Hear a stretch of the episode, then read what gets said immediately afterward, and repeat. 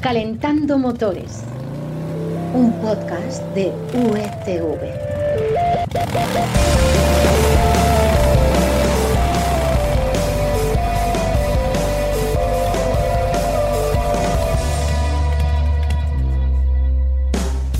Hola, ¿qué tal? Bienvenidos de nuevo a Calentando Motores, el podcast en el que te vamos a acercar los temas del mundo del motor que más nos han llamado la atención esta semana, analizando las claves, yendo a lo importante y siendo muy breves.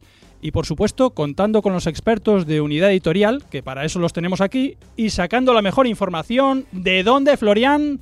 Hola Carlos, pues de las secciones de motor del mundo y expansión y por supuesto de marca coches. Por supuesto. ¿Y de qué temas vamos a hablar esta semana? Pues te vamos a contar qué modelos de coches son los que más se roban y en qué ciudades se sustraen más vehículos. Muy interesante, no os lo perdáis. Te presentaremos también un coche que esperemos que no le roben a nadie, el nuevo Porsche Cayman GT4 RS, un deportivo casi para circuito. Y terminaremos presentándote la nueva Aprilia SR GT, un scooter urbano cargado de estilo. Tenemos el maletero lleno de temas muy muy interesantes, así que pulsamos el botón de contacto, un instante hasta que el semáforo se ponga en verde y arrancamos.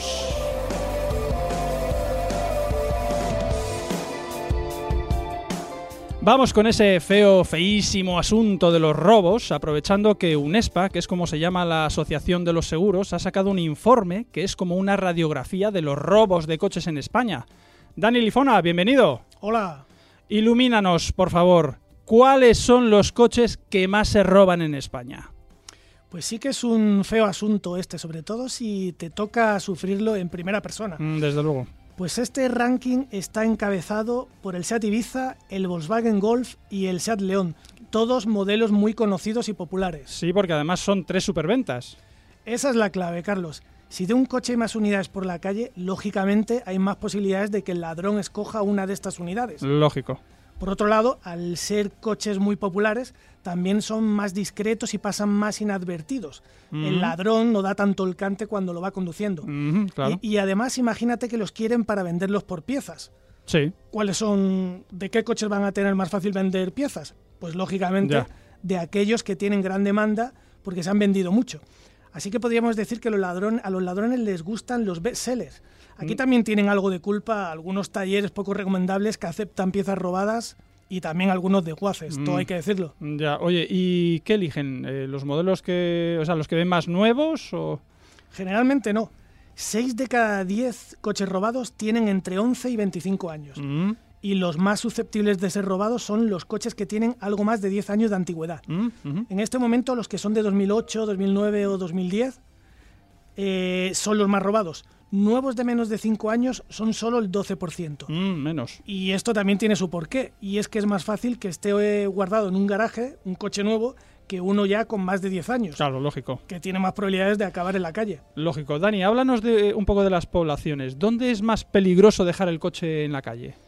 Pues en esto Sevilla se lleva la palma. Toma, vaya. De hecho, en Sevilla tienes un 184% más de probabilidades de que te roben el coche que en la media del conjunto de España. Mm, A Sevilla le siguen Parla, en Madrid, con un 163% de probabilidades, y Ciudad Real, con un 137% más de riesgo de robo.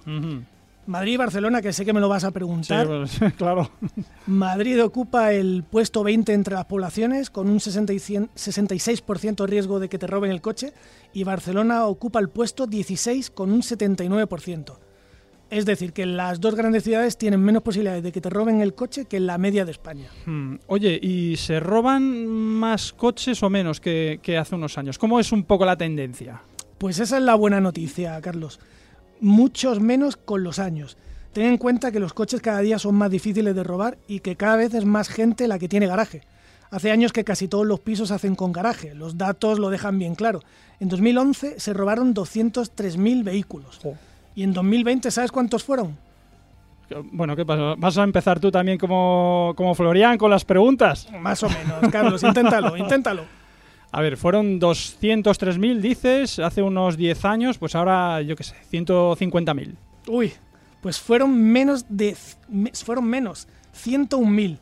101.000. Justo la mitad o incluso un poquito menos en solo nueve años. Bueno, da gusto terminar con un mensaje positivo. Cada vez se roban menos coches, pero ojo, se sigue robando. Por cierto, que en Marca Coches apareció publicado- pu- publicada, a ver si lo digo bien, una noticia sobre siete trucos para evitar que te roben el coche. Para el que lo quiera consultar, ¿eh? lo dejo ahí. Gracias, Dani. Y ahora nos vamos con Quique Naranjo, que nos va a hablar del Porsche Cayman GT4 RS. Ya lo estoy oyendo, ya viene. Calentando motores. ¡Trata de arrancarlo! Un podcast de USV. ¡Trata de arrancarlo, Carlos! ¡Trata de arrancarlo! ¡Trata de arrancarlo, por Dios!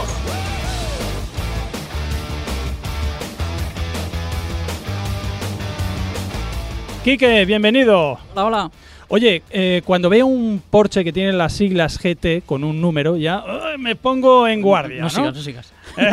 ya me pongo así, pero cuando encima se llama RS, en- entiendo que estamos hablando de una salvajada de, de- de deportivo. Este Cayman GT4 RS, ¿qué motor lleva para que sea tan fiero como lo pintan? Si es que es tan fiero. Pues hombre, yo creo que tú mismo me lo vas a decir cuando sepas que el motor que lleva es el del 911 GT3. Oh, oh, oh. Que tú lo has probado, ¿eh? Que lo sé yo. pero calla, calla, hay cosas que no hay que decirlas. Sí, sí, sí, sí, no, ya lo sabe toda la gente que el porchismo aquí está Sí. muy extendido. Sí, sí. Bueno, es un 6 cilindros boxer de 4 litros y además atmosférico, que es cada Oh. vez algo más difícil de encontrar y, y que hay que aprovechar porque no sé lo que le quedará. Oye, pero con tanto potencial, imagino que también tendrá un montón de, de novedades en cuanto a chasis, porque claro, hacer un deportivo no es solo meterle un motor un poquito más gordo, sino que hay que prepararlo en cuanto a frenos, suspensiones, etcétera, etcétera, ¿no? Hombre, tiene 500 caballos y esos hay que domarlos de alguna Mm, manera. claro. eh, con, con el chasis en este caso. Y con, con, como yo digo, golosinas. Como, Chuches, Sí, chuches. como el Torque Vectoring, que es un reparto activo de par que bueno nos ayuda a, a colocar el coche en las curvas.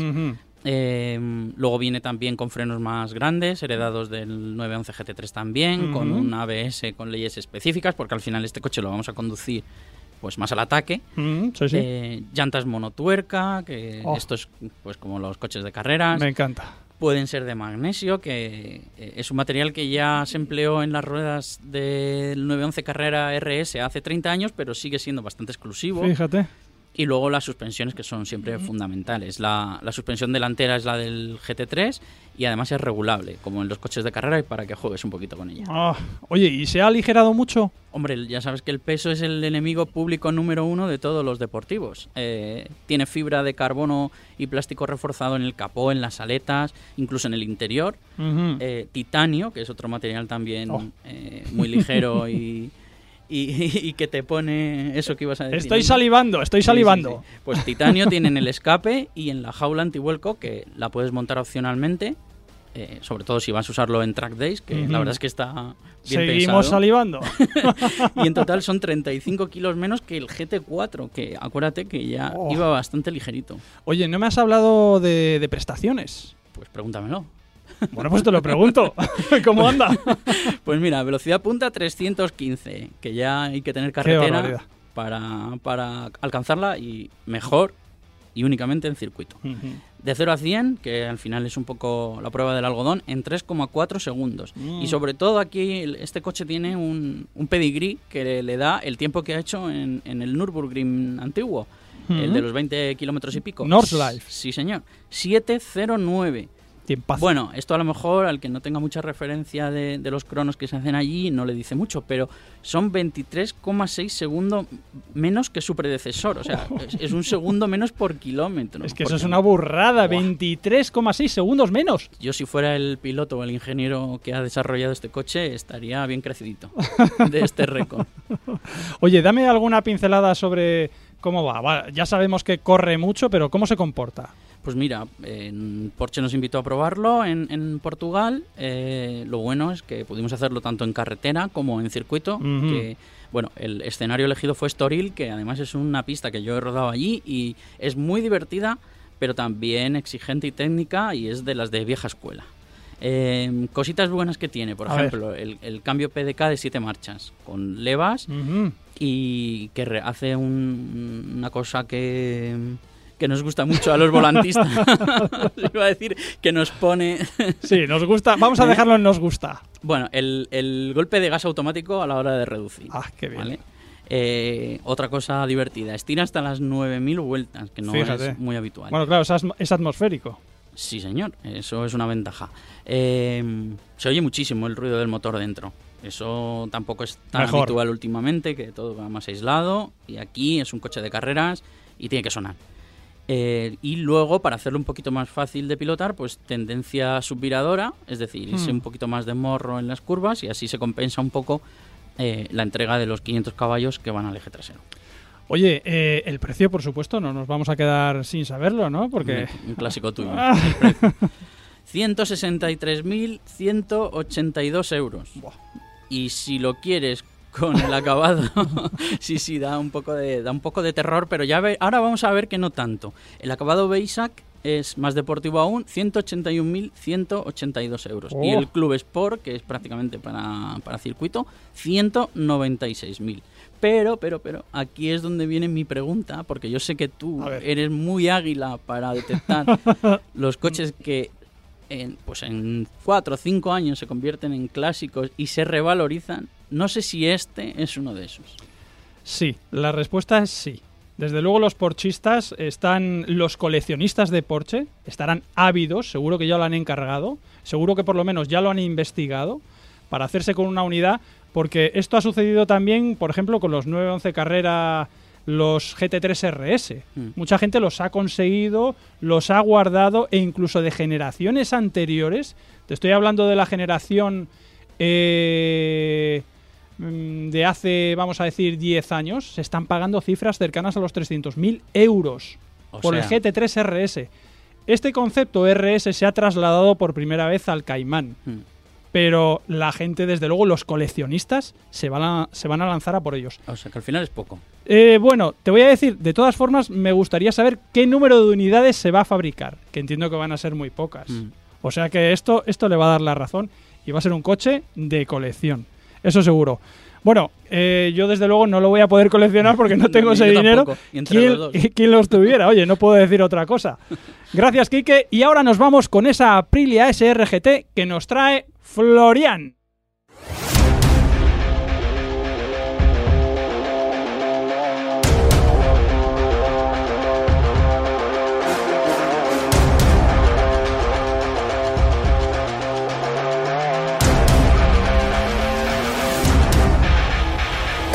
Aprilia vuelve a apostar por el segmento 125 de los scooters con un modelo francamente atractivo y polivalente. ¿No es así, Florian? Hola Carlos, o no sé si llamarte Charlie después de ver el- la Co- pasión con la, quieras. con la pasión con la que hablas de Porsche. Si es que es que nos gusta, es que no podemos evitarlo. Claro, es que luego dicen las marcas que están celosas. Ah, no Pero te bueno, preocupes, es yo doy cariño a todas.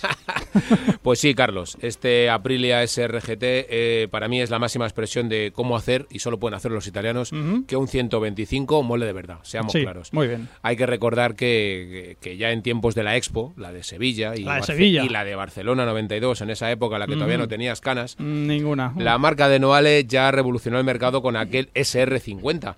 Que, Mm. que trajo la deportividad eh, en sus primeros inicios a, a los ciclomotores y en esta nueva apuesta de los italianos va en esa línea, en ofrecer algo nuevo. Mm. Oye, me acuerdo ¿eh? de la SR50. Eh, he visto esta, esta nueva moto y veo que tiene una pinta de un poco de, de crossover, que es la primera vez que pienso que una moto puede parecer un poco crossover, ¿no? Pues sí, y mira que yo me reía de vosotros, que tuvimos una época en la que todo eran sub y sub y crossover, pues Ahora- han, ahora llegado, reímos de ti. han llegado a los scooters y a los ciclomotores. Y sí, pero bueno, es muy urbano, realmente muy urbano. Tiene una pequeña opción de, de poder salir a lo mejor a pista, Mm, mm. pero el SRGT es un scooter con un aspecto, pues ya, te- como tú dices, aventurero y de tamaño compacto, eso sí, que monta, eh, eso sí, un potente motor, el E-Jet de la, de la marca de Piaggio, que son 15 caballos Ah, eh, mm. en el límite de la cilindrada, o sea, no se puede más. Eh, Mm, sí, su sí. diseño es una mezcla de estilos.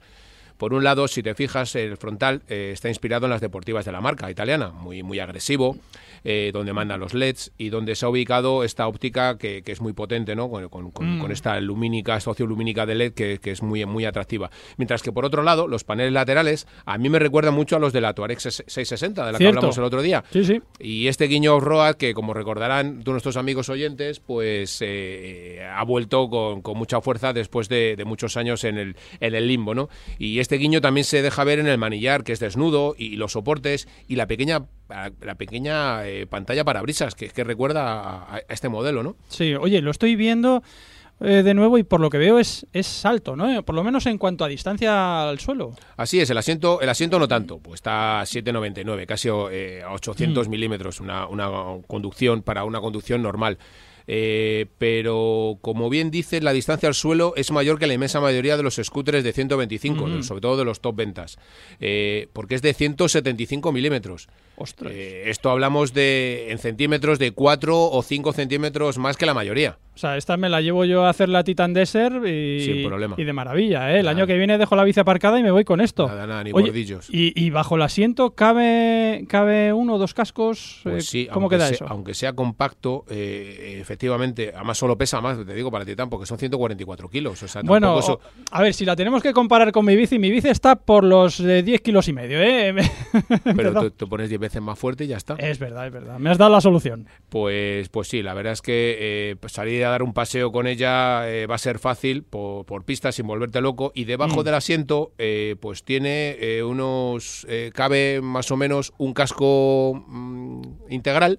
Y a lo mejor uno jet más pequeño, Mm, pero un ya. pequeño justo. A lo mejor es más, Ya. más práctico como una segunda guantera, ¿no? Tiene una delantera en, el- en la parte trasera del escudo, pero bueno, a lo mejor si hace falta llevar a alguien con un casco jet pequeñito, también, Mm, también vale. puedes. Vale, oye, ¿y tendrá, va a tener más versiones o es solo esta la que nos presentas y, y no hay posibilidad de configurarla de otra manera Bueno, ya, o, sabes, acabados? ya sabes que, que es una moto italiana y Mm. allí en Italia, eh, bueno, pues tendrá una versión 200 que realmente cubica 174, 175 centímetros cúbicos, Mm. Sí.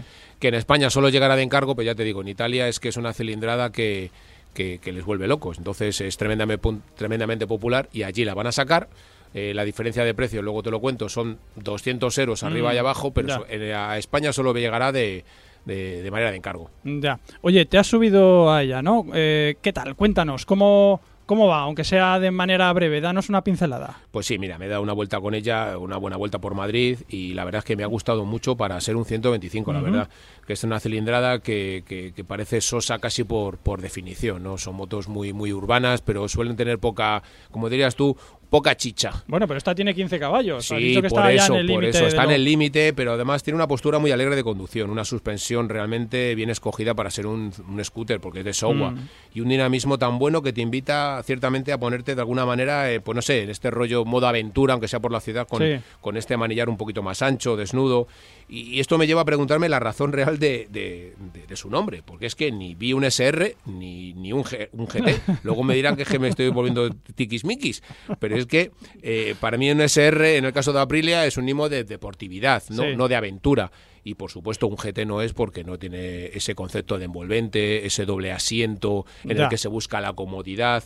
Pero bueno, eh, es italiano y, y, y SRGT parece ya casi eh, una mini categoría dentro de dentro de, de esta marca. Eh, Mm. lo, lo cierto es que mola, mola mucho y, y es potente. Eso es lo bueno, que mole. frena muy bien.